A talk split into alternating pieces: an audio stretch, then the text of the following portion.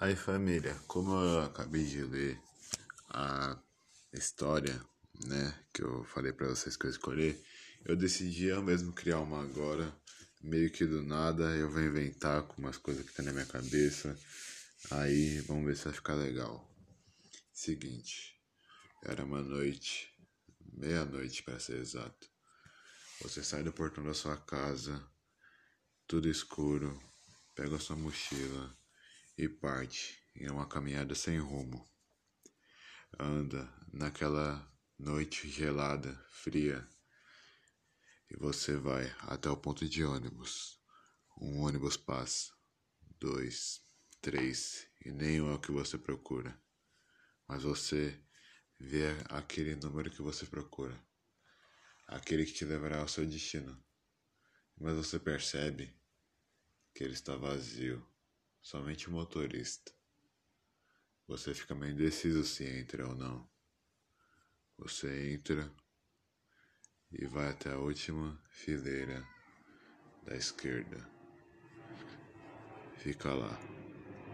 Repara que está tudo muito silencioso.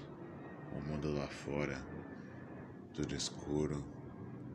E você acaba se tranquilizando de alguma maneira que você pensa, estou sozinho, sou um motorista. Você tenta se tranquilizar, mas não dá. Mas não dá. Não tem como, porque você sabe que tem algo de errado. Como? Não é possível, mesmo que o horário esteja tão noturno assim. Meia-noite, ônibus vazio, somente motorista, um clima meio estranho. Isso não pode estar certo. Mas você tenta de tudo para se acalmar. E a viagem segue. A viagem vai seguindo. O ônibus quebra no meio do caminho. Mas você não sabe como voltar.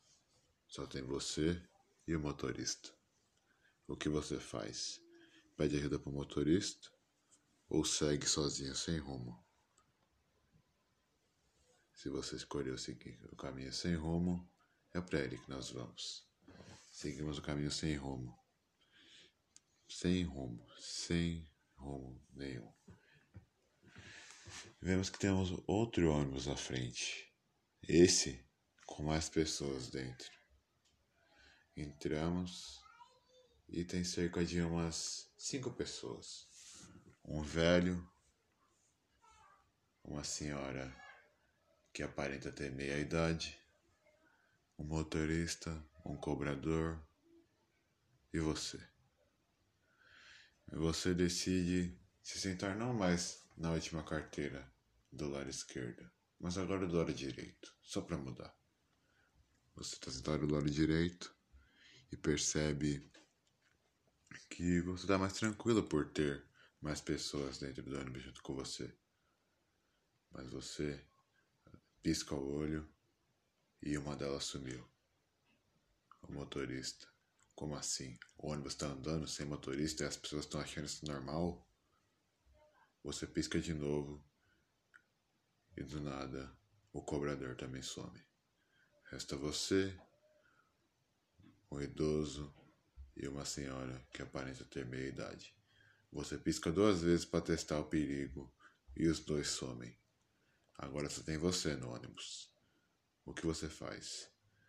Ele está andando sozinho você não sabe como, você já está assustado, você continua no ônibus ou pula da janela. Digamos que você decide seguir no ônibus. Para onde você vai? Qual é o seu rumo? Se gostaram, parte 2 vem.